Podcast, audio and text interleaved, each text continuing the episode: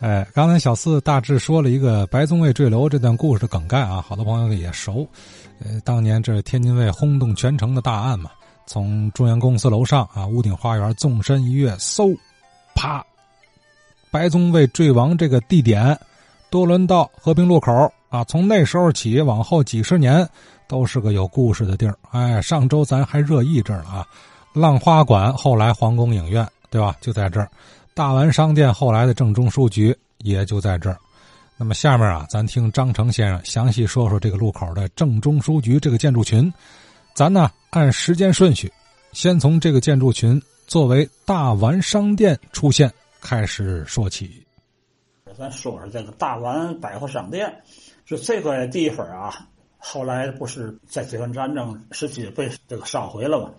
大家一直脑子认为这是大湾和这个什么历史社什么把它混为一谈。实际上呢，这块地方呢是四个建筑，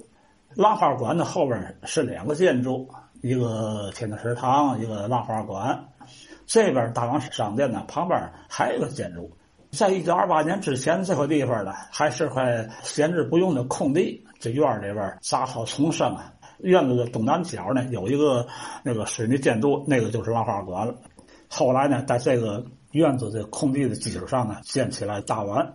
从一九三九年天津大学时期的照片来看呢，徐街二十三号这个地方呢，两个建筑，靠北面一侧那个大围墙里边是大棚式的仓储建筑，那阵是什么部门咱不清楚，是吧？这从照片看，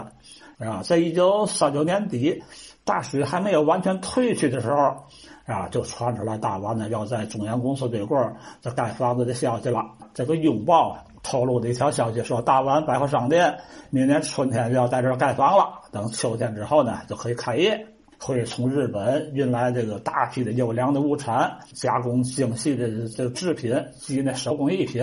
而且呢还承销了世界的这个名贵的物产，大有着跟中央公司一争高下的那个那个意思。在一九四零年春天，大水刚刚退下去的时候，果然这个大丸百货当局呢就迫不及待的就盖起来一个钢筋水泥的建筑。但是由于那个仓促上马，资金不足啊，只是在北面一侧盖了一个局部二层楼高的楼房，其他部分呢都是平房，并没有像他们所说的盖什么高楼大厦，就那么个建筑吧，五百多平米。就是我们从这甬道里介绍大湾百货商场的开幕的报道中，我们可以看到的，他是这么说的，是吧？该店为某大陆上营业之扩展起见，在事变之后，华北、上海各地相继成立者不下二十余处。本市之店呢，年来因这天津市商业发达，是吧？筹备事宜，以数十万元建筑一个大商店。原定本月一号正式开幕，但是因为呢工程还没结束，呃，故呢决定于本月五号呃正式开幕。号称日本一流的大型这个百货商啊，结果呢没盖出个大楼来，却盖出一个这个一个大平房来。这个事儿原因是在一九三八年呢，从这个日本的本土到各殖民地，包括天津，大量的搜罗这个铜啊、铁啊、钢材各种军事物资。现在天津的好多的漂亮的建筑，那个大铁门呢，那铸铁的围栏呢，都给拆了化了铁了，包括这铜像什么的也都化了铜了。那样他还能拿出那么些个钢铁来盖的那个呃对战争不太需要的楼吗？对不对？就是从拥抱刊登的广告来看呢，大丸百货公司呢，它的历史呢比较悠久，有二百六十年了，吹嘘吧。呃，商店的总店呢位于的日本大阪。我们以前有过一些局部照片，这个记者在大丸百货商店面前呢拍的照片，沿街呢都是大的玻璃窗。在北边那个局部有个二层嘛，把楼上呢改成饭馆，楼下呢就改成业务批发部了。